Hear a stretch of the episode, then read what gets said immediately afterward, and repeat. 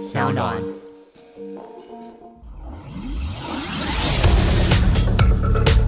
Hello，大家好，我是丹尼表姐。我的 Podcast 表姐必请在。我忘记几年前，反正可能一两年前吧。就是台湾还没有人知道什么是 podcast 这个英文名词的时候呢，然后我就被找来就主持。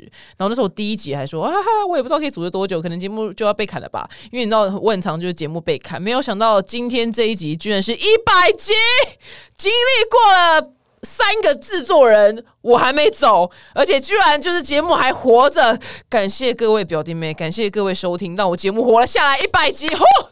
好，那今天制作人呢，就是为了我一百集准备了，就是回顾精彩片段。那这这些呢，我自己我跟你讲，因为我这人是真的是我我我觉得不是金鱼脑，是我真的仿过谁，我真的很容易忘记。然后像我上礼拜就跟我朋友去看那个《猛毒二》，然后他然后我们出来的时候，他就说：“对啊，像上次我们看《死侍二》的时候，我说我有看过《死侍二》吗？”他说。有是跟我，我说靠，我真的完全忘光了，所以我很多访过了谁，我根本就忘光，所以我今天反应会非常的真实。好，我们首先呢，第一个回顾呢是第一集表姐必请的第一集来宾，这个我真的记得，因为是第一集，是一个香港的歌手黄岩。哦，了解。所以你其实是很爱观察这个世界，会我会观察，对，你会观察。所以那个在你观察的过程当中，都有可能是你灵感的来源，是这样子意思吗？对，真的哦，很有趣。连就是那个小菊花，然后跟蜜蜂在上面采蜜，你都能有想法。我觉得那个感觉就发现很感动啊，那一刹那是很感动的。有写成词在你的专辑里面？还没，还没。哦，之之后就最近发生的事情。这果然真的就是 musician 跟 凡人的差别。我们看到蜜蜂，只想说：天 啊，天啊，不要飞过来！咬我，真的真的是思想差很多，没那么肤浅啊！对我难怪我难怪我真的当不了音乐人，但是我我会欣赏歌，对我欣赏歌，所以我觉得你的词真的是我觉得最美的地方，大家一定有机会要好好看看你的词，因为你的词是很有诗意的。谢谢。对，然后我就是在这边很不要脸的给你一个封号，就是你写词的功力。会迈向女版的灵犀，女版的女版的灵犀会毛管都竖起来。对对，是女版的灵犀，因为我非常非常仔细观察过她写词的方法。对，因为我也曾经想说，好，那我既然写不出歌，所以我来写词。对，哇，完全写不出来。所以我有鉴赏力，但我跟你讲，我就是球评了，我不会打篮球，但是我很会评篮球，就就就球评。教练都这样啊。对对对对对，我就是教。哇，天哪！第一集那时候，第一集还没有录音室，还在一个。就大家上班的地方，一个办公室里面录音，而且那时候呢，我跟你讲，我现在压根也忘记黄英写过什么词了，你知道吗？但是因为我真的讲话蛮真实的，我现在会叫他李林信，那表示他词真的写的蛮好的。那在一百集的今天呢，因为我最近才刚完成被邀请完，然后就为他谱词，然后呃，人生完成了生平第一首就是词，然后写完之后，我真的脑筋就是，我觉得我我脑容量就是彻底性的就摧毁，因为我觉得写词真的超级难，我为了押韵。为了压这段整都要压，比如哀韵、安韵，我就是绞尽脑汁要想办法把它压成功。所以我自己现在自称我就是小灵性，因为我每一句都有押韵。我的天哪，在一百集的今天，我居然写词了！我也我算是小小的有突破人生的自我。好，那再下一个类别，类别是感情类别。我来听听看，就是娘娘那一集，娘娘那集发生什么事？对，但是哎，那我问你哦，虽然你是没有另一半的，因为我蛮多朋友不好说，但是他们譬如说有女朋友或老婆，但是他们去泰国也是会进行一些付费的性行为活动，当然是没有让另外人知道。那如果万一知道了，你觉得要分手吗？我自己的立场的话哦，首先吧，我觉得进入一段关系一定要有一定的条件，对不对？如果知道的话，我觉得首先人要先检讨自己哦，嗯。因为万一我真的是一个没有办法在对方的性需求上达到他的要求的话，又不让他去消费这些店的话，那我觉得太自私了哦。对，而且我先表明我的立场，我是我觉得爱情跟性爱它是分开的。对这件事，我觉得蛮合理的，它是分开的，因为我觉得性爱不一定要有爱情，而且。你去消费一家店，那个男生来跟你进行性行为就做爱吗？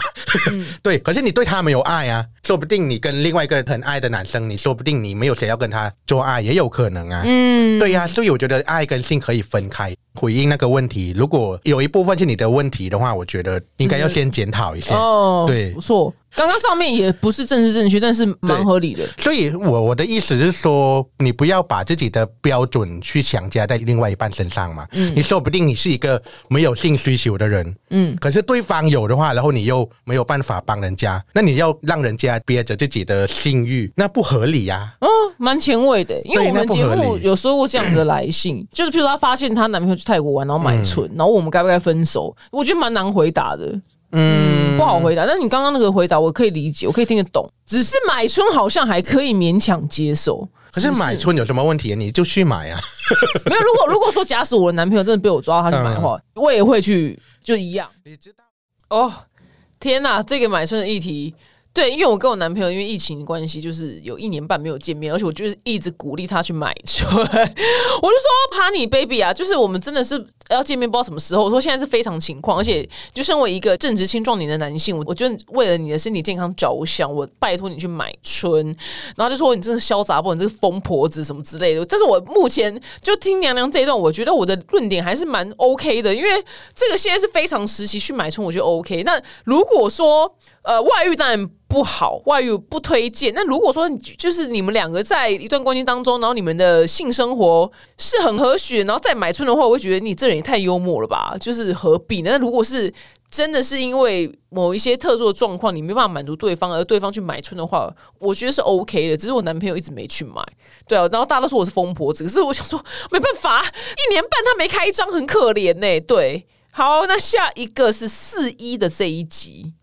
就爱上一个话少的人，我个人就是不喜欢跟话少人交往。我真的就是像以前就是《灌篮高手》，大家都很喜欢流川枫。我想说，我真的不懂，因为我流川枫真的不讲话。我跟他如果约会，我真的觉得很无聊。所以是樱木花道。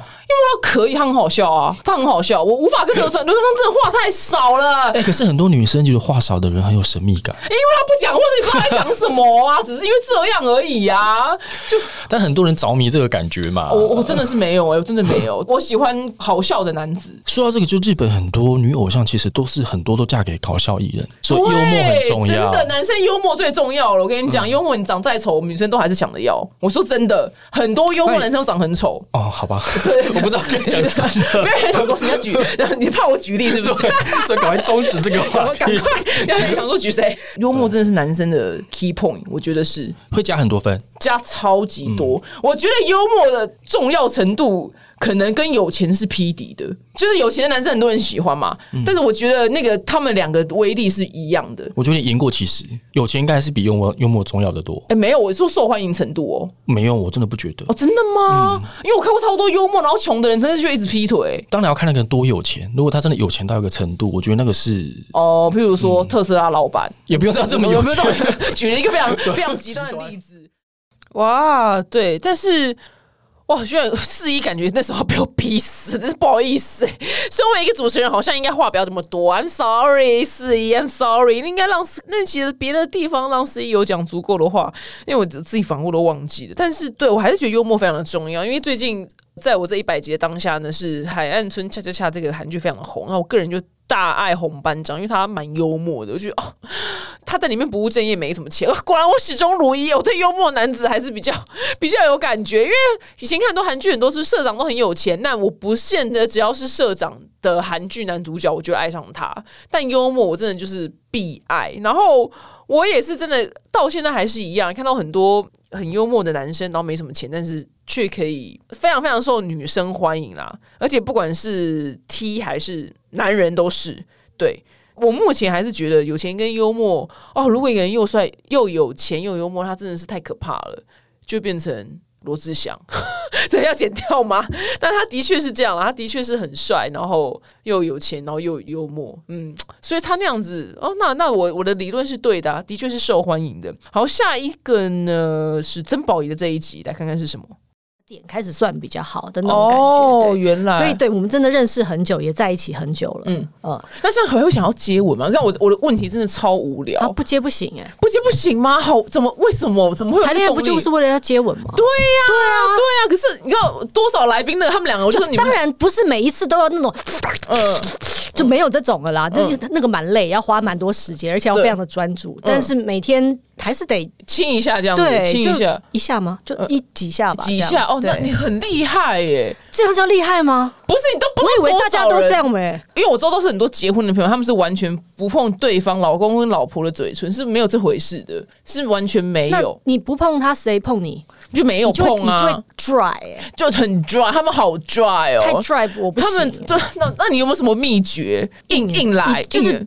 应该是说一开始的时候可能是有点硬性规定，说比方说出门前我们每每天回家三餐哦回家一定要那个，嗯。嗯，但是其实后来我们也就是 刚这样子玩出一朵花，就是觉得说，嗯，其实蛮开心的。哦。哦，而且啊，因为我们俩都是双鱼座，哦，双鱼座，所以我们两个很乐在其中。嗯就是我们我们喜欢这种感觉，不就是为了谈恋爱才在一起的吗？要不然两个人为什么要在一起？不是因为爱情长跑真的太难了，你都不知道有多难。我到现在听到他们两个在一起十五年，然后还能见我，我还是依旧觉得很惊讶。因为我们在各个社交平台收过很多私讯啊，或是观众的问题，就是哦，他们在一起老夫老妻久了，然后对方可能对他兴致降低了，性降低层面就当然包含接吻，所以而且他们这在一起的年数都没有十五年这个数字这么长，所以我觉得这一个我非常佩服曾宝仪小姐，太厉害，到十五年还有这个接吻的热忱。但是因为他在这一集里面并没有讲出一个确切的方法、操作的方法，譬如说他是，因为我们曾经在节目上还讲说，我跟小赖还计少还想说，哎，那是不是每一季你就是换一个不同的主题，然后比如你这季蕾丝风，下一季就是黑暗风，就是让对方一直有新鲜感，然后这样子才可以增加彼此的那个热情的年限。但是看来那个曾宝仪小姐好像没有，她就是。就这样顺风顺水的，就这样到十五年还是可以接吻，太厉害了。那下一个呢？我们来听听看黄小爱这一集啊，你一定很疯，不知道在干嘛。就觉得因为很累啦，就是很累、啊。，对，还有女生她们可能多了一层包袱，像很多女生不愿意肛交，嗯，你知道吗？嗯但是其实，哎、你们女生什么地方都敢打洞了，都敢去往地方塞东西了，你不敢给人家肛交，哎、我跟你讲，对不对？你都敢去削骨了，你不敢让人家擦肛门，那是因为你我要笑死了。你那是因为你怕你的大便流出来，你只是因为太怕。嗯，但是男生在擦你肛门的时候，他已经想过各种可能了，他就是想要进入那个洞。所以为了你的这个幸福的美满的婚姻跟你的稳定的交往关系，嗯我觉得女生应该要开启你肛门那一块了。黄老师，黄老师，因为我这辈子真的是嗯不懂肛交，请问一下，是真的要尝试的话，是要先去清理，对不对？对，我跟你讲，你们家的水龙头呢，你就先把那个莲蓬头转开。嗯，有没有更温和的清理方式啊？温和的话就要用晚肠，可是晚肠会有依赖性，如果你男朋友爱上这种感觉，你就死定了。哦，你就狂落塞这样。哇！对啊，这一集到现在我都没有实践的机会。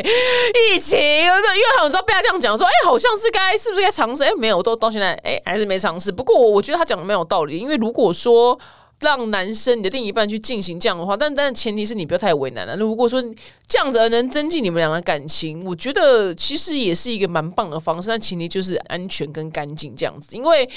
曾经我在看一个美国脱口秀的主持人，他也讲过就是吹喇叭这件事情。他的意思是说，他说在场的很多女生，你们觉得口爆有个恶心的，为什么凭什么要我们女生就是让你们男生就把那个东西射到我们脸上，或者射到我们嘴巴里面，就是那么恶心死。然后，但是那个脱口秀主持人他也下了一个结论，他说什么？他说我们男生就是天生喜欢这件事情。那如果你让我们进行，他说就万事 OK。所以我觉得他们男生讲这个的话，我觉得也是更有多一层说服力。我觉得黄小爱这个逻辑，我到现在我来回头听，我还是蛮认同的。好，那下一集呢是一加一。那么重，那你们两个呢有什么尴尬的事情吗？哦，好，我要讲糗事糗事。我们第一次剧烈运动的时候，很好，没问题。你刚不是说你爸爸会听？我这个爸爸可能不会听这个了解对啊，他们可能不知道谁。嗯好，我们第一次剧烈运动的时候，嗯那个时候我刚好肚子不是很舒服，嗯，所以我动一次，我肚子就叫一次。哦，你就咕噜咕噜这样吗？，对，哇，在剧烈的上下活动的时候，你的肚子在整理它，它它就咕噜咕噜咕噜咕噜咕噜哦咕噜，然后你有就是听到吗？其实他你刚才问这问题的时候，我第一个也是想到这个。有耶！我觉得我现在怎么办？上最我久说。那当下你有说什么吗？就能说什么就说我没事啊，就是肚子还好吧，就安慰他。所以我很庆庆幸还有第二次，对，哦真的耶！那你我是怕被发卡，你知道吗？哦，我懂，因为他也不愿意。对啊，对啊，我觉得那时候糗爆哎、只是女生都会觉得糗爆吧？对，那好，那我问你，假使当时你们现在回到你们刚认识那个、嗯那个 moment，如果假使那一天晚上他就是半夜的时候，他真的就要落塞，他真的就是必须，因为饭店你道母体什么都当都很安静，对他就是隔音很烂，所以他在厕所里面落塞之后，他就大放水屁，因为没办法，因为除非他有带手机进去播音乐啦，你你会怎么样？我第一当然是吓到，然后 然后接下来就看他反应了。他如果是呈现就是可能刚刚没发生这件事情，我就可能一辈子都忘记。哦，那你人我不会很好讲，出来。嗯，但是如果他大家跟我聊的话，我就可能会用这个话题，以后都可以聊。真的哎，这到现在也是我是觉得非常尴尬的事情，就是如果跟就是在一起很久还可以大放水屁吗？我不知道哎。所以如果刚交往是暧昧的时候，或是刚交往的时候，如果真的半夜要在摩铁或是火车有大放水屁落塞的话，我这样这件事情，我跟我男朋友真的就讨论过，因为我们现在疫情就是分别嘛，所以其实我们真正实际相处的情况也不是老夫老妻，所以我就跟他讲，我说哈尼，如果万一我今天真的就是要落塞的话，我说你就是给我出去房间，我说。我说你就是给我出去，我说我没有办法。他说好，我知道。然后他就说，可是可是我不在乎。我说我说我不管，我管你在不在乎，是我在乎。我是没有办法在另一半面前放水屁，我真的没有办法。我说你就给我滚出去。他说好，我会出境，我离境，我离开离开这个国家。我说对，就这样。所以我，我到现在答案还是一样的。那下一集呢？我居然忘记我访过他，我的天哪，查理。因为最近新婚嘛，还是要问一下，就是你心境有什么改变吗？我觉得结婚跟不结婚对我来说都没有差，因为好像很多人结婚，他们都会有婆家还是什么。可是我的婆家很远，就是什么叫天高皇帝远，他根本就管不了我，你知道。所以我还是很自由自在的生活。就可就算我觉得你就算住在瑞典，他们也不会管你。对啊，那是因为他们是欧，而且不 care。对，因为像比如说欧洲人，就呃，可能很多台湾的家庭，可能是你的婆婆会希望你跟你们一起住。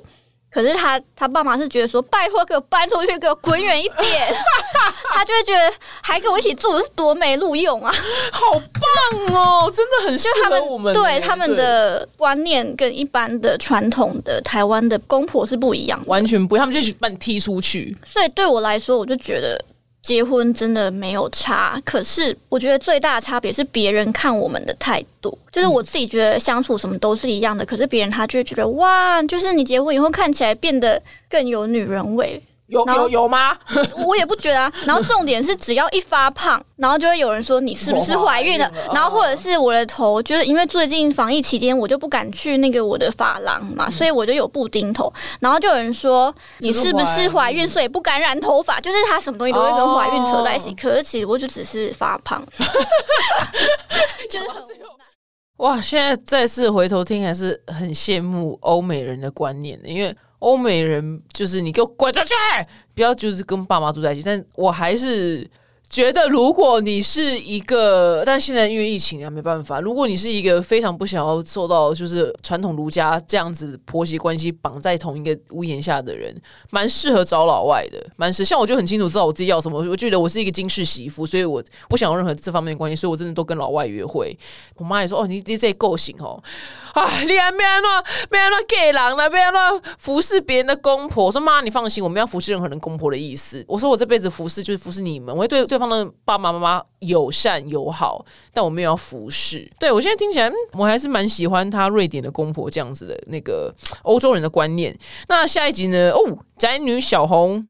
结婚是没有性生活的吗？我觉得这个可以聊吗？呃，生子之后没有性生活会少掉很多，嗯，是以一 Q 来计算，对不对？也不至于，我是不至于啦。哦，那很好，我所以没有到一季就我我朋友说是以前我结婚之前，我朋友说哦那个啊，就是新房就会发三节奖金啊，一年三次，过年端午节什么，我天啊太惨了。然后结婚以后我就突然有点明了，说的确是三级的奖金。天哪，哎，一 Q 的话一年会有四次，你一年三节只有三次，还少旁边有一个人在笑。你有发三节奖金？天哪，我真的要哭了！就是结婚好可怕哦，真的好可怕。因为我觉得一方面，我觉得结婚就已经会减少了，因为你已经不是两个人哦，好不容易见面啊，怎么样，对不对？那个身体真的是太腻了。然后你每天看到他，又觉得很烦，流程还走一样，烦不烦？对，真的就是一个 SOP 这样。对啊，没错。哇，这个我真的是难怪我对婚姻这么没有兴趣，因为我明明就已经大超过。适婚年龄了，我这个年纪女生都在逼婚，我真的完全就没有任何逼婚的想法。三节奖金也太少了吧，我没有办法，真的也太可怕了。所以我真的希望这一集有人可以教教我，就是虽然我目前还没有，但如果教教我如何就是在老夫老妻，然后还是可以有对彼此身体有欲望的方法，怎么经营啦？对我目前。入行到现在访问这么多人，我觉得都没有人回答出来，因为那天珍宝也没有回答出来啊。珍宝因为我们没有聊到这个。大家可以救救我们，因为我们每次节目收到这种问题，就是怎么办？另一半对我已经没有兴趣了，就是不想碰我。以前可以一周什么四五次，现在就是可能两周一次这样。这两周一次也是比三节好了。欢迎留言告诉我该怎么办。好，下一个主题呢是我曾经聊过的渣男话题，来我们来听听看《见少年》这集。我觉得就是用姿态比较容易理解，就他的在面上学叫情态，嗯，情态里面就是我觉得媚态的男生都不太适合什么叫靠近，什么叫媚态啊？就是他的眼神就是似睡非睡啊，就是有点像喝醉酒，讲话的时候也是。就是讲话没节奏，有男生讲话很温暖，就是会慢慢讲、慢慢讲，然后不会很有可是不是很节奏。多渣男就是口才很好吗？所以他们讲话口才很好，所以他们不会有那种铿锵有力的感觉。渣男一般来说讲话都是会比较绵软这样子。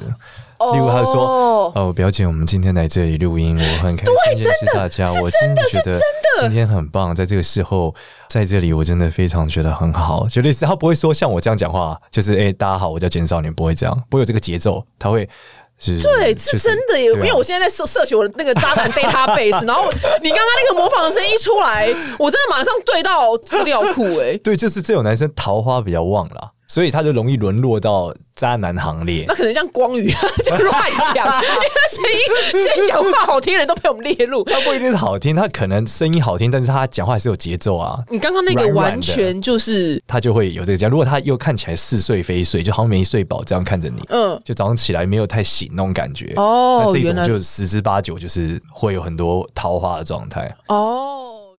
哎、呦怎么办？我完全忘记那时候我脑袋叮咚叮咚的是谁耶？因为我自己说我对到一个渣男讲话这样，但我现在彻底性断片，我想不起来。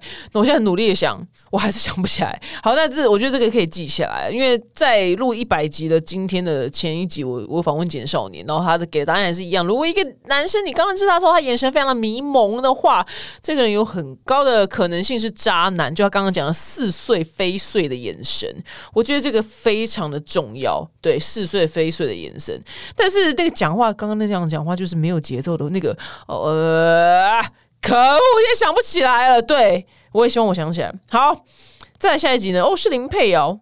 对，那你现在有办法告诉粉丝们，就是有没有什么预测是不是渣男的小征兆吗？你有办法归纳吗？我觉得会消失的通常都是渣男，会搞失踪的通常都是哎、对，这个我觉得，除非他真的是做那种很难的工作了，譬如说什么特勤员啊那种，对 对，在对 CIA 有没有？对啊，对啊，对啊，所以我真的觉得，除了这种工作，或是去现场救火啊，就是我都列出那种，如果他出任务了，对，如果他只是上班族，那就真的是不用消失。对，或者是会有一些人就是以。比如说两个人都是自由的个体，以自由之名行消失之时，这种就很多人会提倡说，哦，我就是每个人都是自由的啊，就应该怎样怎样，我们各过各的生活啊，然后约会的时候再在一起就好啦，这种的。对，我想自由这两个字是 key word。我有一个双子座朋友，反正他一辈子不听我节目。双子座本身就是你知道，我很常听到你讲双子 加了他不完，那他也是一直偷吃跟劈腿。那你不能讲他偷吃劈腿，他会生气。他因为他说我跟我女朋友的灵魂都是自由的，一模一样的字啊，就是自由这两个字。所以听到自由两个字 key 我你知道吗？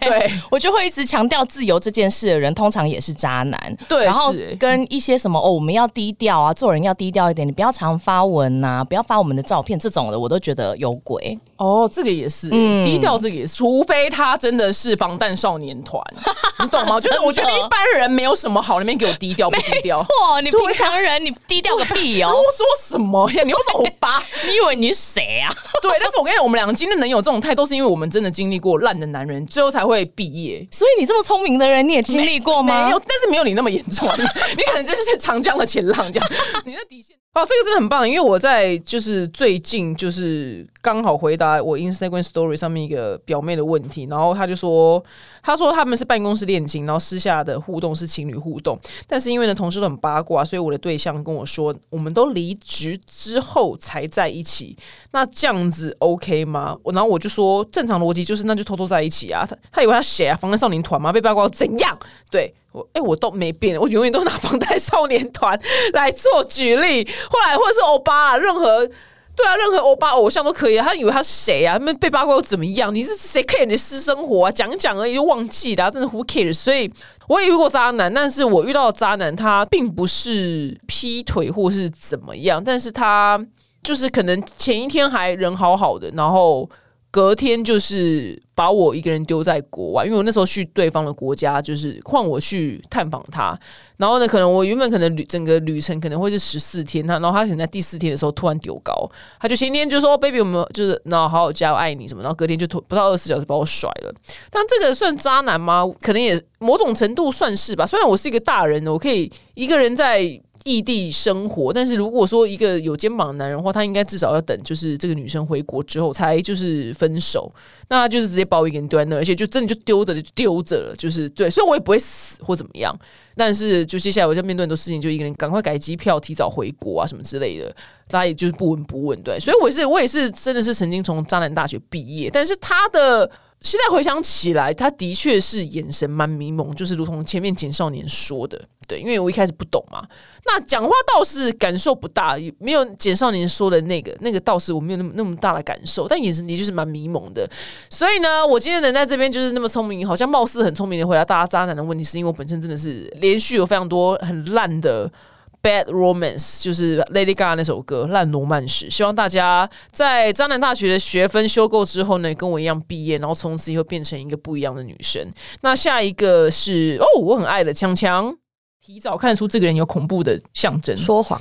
说谎，因为恐怖情人最重要的目的是他对自己的自信不够多，他会产生自卑心，嗯，所以他会很常样去壮大自己，好像让人告诉他他是一个很有的人，嗯，所以恐怖情人最大的问题其实是他会想要证明给你看，他是一个很有才调的人，嗯。好像有这个有那个有这个，他说他认识谁啊，然后呢又有多少房啊，多少多少东西。当一个人跟你交流的时候，正常人不会说这些东西。如果这个人很努力想要在你面前证明他是什么，可是又拿不出任何证据的话，只是为了想要。说给你听，然后讲一堆让你觉得好像很符合我心中人设的那个时候，你就要注意了。哦。对，因为恐怖情人他会为了想要得到你，嗯，他会想要去观察你这个人喜欢什么样子的，嗯，哦，你这个人他也会试探你，嗯，所以当知道你大概什么样子，他会把你自己塑造成那个那种男人，嗯，那种男人才会接近你，才会让你喜欢上他。当喜欢上他，深深的爱上他的时候，再过几个月，他就开始对你有些。奇怪的动手举动，当然你会吓到啊，因为不是我之前认识的那个人没有错啊，因为他之前都是在观察你，所以变成你想认为的那个人。因为他因为他们不会一开始就动手，是之后对，因为就是就会他会，因为他这都是没有办法改变的，他这一辈子就是这样子的人。对他们想动手就是会动手，他们就是一辈子。所以我是奉劝各位女生，就是你在看男人之前后，最好先观察这个男人到底会不会说谎，很特别，是不是会骗人？他说他有多少钱、多少房产、什么东西的，我跟你讲，你都要去注意啦。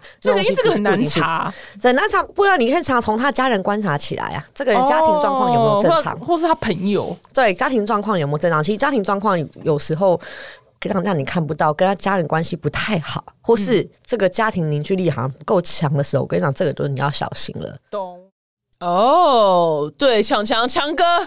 对，他是难得会叫强哥的。强哥说的蛮，我觉得蛮好的。因为说谎，就算不是拿来评断就恐怖情人的话，说谎这个行为本身就是也是非常的糟糕。就是被抓包的话，如果可大可小了，如果大的谎的话，那真的是直接傲。希望你们可以傲。如果是小谎的话，一些比较无关紧要的，那就还好了。那我个人我是没有遇过，就真的恐怖情人。但是我遇过有征兆的，就是他在遇到危急时候。譬如说有一次车子坏掉了，然后他我想说车子坏掉不就就找修车厂修就好了嘛，不就这样子？但他老兄就是停在路边，我就说哈，你也不找一下就修车厂？他老兄就下了车之后，然后那边就已经已经开始掀开，然后踹车跟打车子这样，砰砰砰。就大打车子，然后我的朋友们后来都听到说说天哪，他没有把你打死，你真的是命大。就是刚刚我说把我丢在甩在异地的那个人，他们就说天哪，他甩你，你真的该感恩他，好吧？他居然没有把你就丢到海里面喂鲨鱼。当时还是很伤心啊，听不太进去。但现在回头看，真的是真的是很有道理。你知道我自己本身也是本国，因为自己在其中。我觉得有一个这个是蛮棒的评论标准，就是遇到危急时刻的时候，对方的处理态度。因为真正一个成熟稳定的人，他就是哦，就跟我一样，哦，那就找修车厂啊，不然呢？不然要怎样？他这边骂 fuck shit，他这边狂骂，然后也不去 Google，还是我去 Google，就是修车厂。感恩他甩了我，真气吧他。然后再是旅游，我访问过了，是哎，这周你要干嘛？然后有一次我跟另外一个同行，他叫 Ivy，我跟他一起出国，然后因为就反正我就是睡不好，就是出国有失眠，然后他那天早上他安排行程，要去咖啡园，嗯，我就想说，因为我们只有两个人，那我不显得哪一国啊？呃，夏威夷，夏威夷，显得我很王八，我就跟他说。我跟你讲，我真的不行，我真的走不动。我说你的咖啡园的票的钱我帮你出，你自己去。我跟你讲，夏威夷已经是一个很去游的地方了。我跟你讲，你们如果真的带我去的话，我你看到我一路就是以一个死人的样子，就是你知道，我真的很不能游玩呢。你是出国每天都按摩那种？也没有，但是我就很不能劳动跟晒太阳。晒太阳可以，但是我不能劳动。大家都很兴奋，干嘛？我就觉得哦，好累哦。我以前完全不能接受这样的旅游方式，但我觉得年纪越长，越来越可以接受了。这是年纪的关系哦？真的吗？为什么年纪越大不是？因为我小时候就会觉得，我小时候是一个行程控，我只要一出国，每天要做什么？你是八点要出门的人，超烦的。我不止八点要出门，我会说七点要起床，超烦的，超烦的，好可怕。我的行程表会发给朋友说七点要起床。八点要出门，然后我朋友收到，他就一个大俩工，他就说旅行社，你管我几点要起床，我八点来得及出门就好。你自己准备一个小时，我准备半小时就好啦。对，我就会写下来，而且我可能中餐就会写五家，因为我要以防可能有的没开，有的排不到什么的。其实你更适合开旅行社，对对啊，你做电商可能就也还会，你更适合你做艺人旅行社很适合。但是这是以前，我现在就可以接受，因为现在真的是忙到完全没有时间排行程，然后因为你要交给别人排吧，因为现在弄拍品。的事啊，可是我后来也可以，比如说我们去泰国个三天，然后就按三天的模，然后可能行程只是咖啡厅坐一坐，这种我现在已经可以接受了。哦，我懂了，是年纪的关系吗？是，不是？是因为你知道我们太忙了，所以导致很多事情不计较了。对对对，不计较，我现在脾气变很好啊！哇。对他那个行军的方式，因为我现在太久没出国了，所以现在听到行军的方式，要是有人让我现在可以去行军，我也会愿愿意，你知道吗？人就是失去的时候才懂得珍惜。我个人呃很爱旅游方式哦，我还是是一样是就是懒散派，chill c h i l l 这个字，chill chill 就是我很 chill，就是不要给我太多的劳动好吗？但是因为我个人之前一个人出国的时候，譬如我一个人去北海道，我就是我成天都在滑雪，对我没有离开。那个滑雪度假村，对，只有晚上一个人就搭客运、搭公车去，可能五分钟车程外就是那个地方，就是吃东西。就我就行程非常的单纯，就是我会有个人去一个地方，然后做一些就是你知道国国手般的训练。然后我就完全没有逛街。我现在年纪大了，我现在没有逛街，我也没差哎。对，以前小时候就觉得啊，我要去买什么东西，我要去买，我要去买啊，美国奥莱，我要从第一间逛到最后一间扣取我一定要逛三小时。没有，我现在就是我觉得刚刚那一集就是我们年纪大了，就是很多事情我做不动了。好，那下一个呢是同志的议题，那我们来听听这一集是访问疯女人。对啊，你们 gay 圈又很竞争吗？很竞争啊，竞争也有。你看同志大游行多可怕，大家都很就是大家都是很身材，他们都是可以全裸出门的人。哦，就是六块肌都已经内建好，对，可能连就是下体都有保养好的那种，skin skin 的，有点身材就开 IG，对，我真讲，不是啦，嗯，sorry。哎，可是偏偏就还很多人追踪啊，对，通常因为就是这样，所以就每个人有。哎，我真的觉得当 gay 压力很大，哎，因为我就觉得 gay 好像真的是很严重外貌协会的一个族群，是不是？我是说真的，而且 gay 有阶级制度，对我都觉得同性恋有种性有啊，因为之前来两个来宾就是甲板日志，然后他们是另外两个同志的那个 p a r k e t 主持人，然后他们就说什么这就是种姓制度，然后他们两个就说他们是最下面的贱民这样子。我就说真的有这么夸张吗？社交圈啦，如果同志的社交圈来讲的话，就是非常。可是你们两个现在有名气，应该是 OK 的。有名气去到哪，应该就是会有一些，的确是会被认出来，对，会往上，可能就名气是加分项目，都会稍微往上。对，长再丑，你刚刚讲话的时候是看了谁的眼睛？Apple，请问一下，你看了谁的眼睛？我跟布丁就比较顾自己的生活圈了。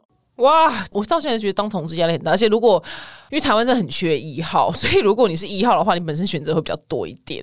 对，所以如果当零号会比较辛苦。我觉得当零号因为太多了，然后一号太少了，所以我周遭的同事朋友，当然了就是一样啊，就是帅的话会活得很好。其实我觉得女同志也是女，但是女同志的种姓制度是没有这么严重，但是因为同志好像真的比较 care 这一点，因为异性恋就是市场比较广大，所以我们横竖都比较容易遇到。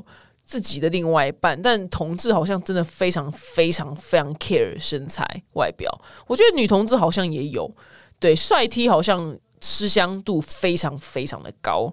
那希望那集里面种姓制度的贱民们已经找到真爱了。好，那我们来最后听一个是马克那一集。哇，他也生得出小孩，为什么？好像同志还是有分，可以对女性有反应，跟真的完全没办法的。因为我前一阵子也听到有一个同志，他就是失恋之后就是太太痛苦了，走不出来，然后加上他也是，你知道很多同志最痛苦的地方是他是唯一的男生，嗯，他说。顺势就结个婚好了，刚好他身边有个认识很多年的好朋友，那个女生，那女生自己提议说。不然要不要来试试看啊？就是我们就、我们就我们就在一起啊，就结婚。女生其实也知道他是 gay，当然，因为他们是好朋友啊。就说你要不要也可以试，就说你要不要试试看。但是后来好像就是，其实那个女生也不单纯，因为那个男生家是很有钱的家庭，然后那女生家好像债务有一些问题，哦，想要钱，想要钱，然后想说那我们好精彩，然后就说我也我也想要生小孩啊，那我们就想说我们生一个小孩，金孙，就你知道可以顺势继承你家所有财产。但人算不如天算，就是你硬跟同志结婚。了，然后婚姻就感觉注定不幸。她也怀孕喽，她真的有跟他发生关系，怀孕了。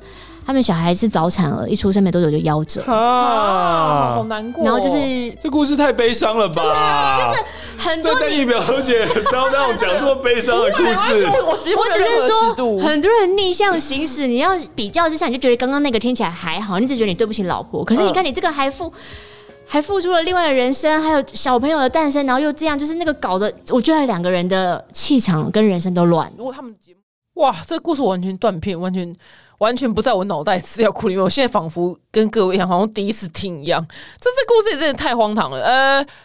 对，我觉得如果真的是同志娶女生的话，呃，就是我现在听的故事，因为仿佛第一次听，我最大的好奇是他怎么办法硬，你知道吗？也是蛮，我蛮蛮好奇的。对他明明是同志，但他对他女生的朋友还是有办法硬，还是他老婆，蛮好奇的。但是如果说还是会希望你敞开自己心房，然后去做真实的自己，因为你这样逆向操作，把你自己原始的自己盖起来的话，我觉得不见得会会是幸福的。像他这个。更不幸福，而且这女生本身心术也不是很政治正确的，她是为了金钱。呃，所以呢，还是一样建议你，就是为爱敞开你自己的心房，去做真实的自己，不要因为一次情伤就把自己性向给硬是扭转。好了，非常感谢各位的支持，让我可以做到一百集节目还没有倒。那如果你有想要收听的主题呢，或是你想要听我访哪一个来宾呢，都可以欢迎你在下面留言，不管是我的 Facebook 啊，或是 Instagram，都可以留言给我们建议哦。非常感谢大家，真的再次再次非常感恩各位表弟妹陪我走到一百集节目没有倒。我们下次见，拜拜。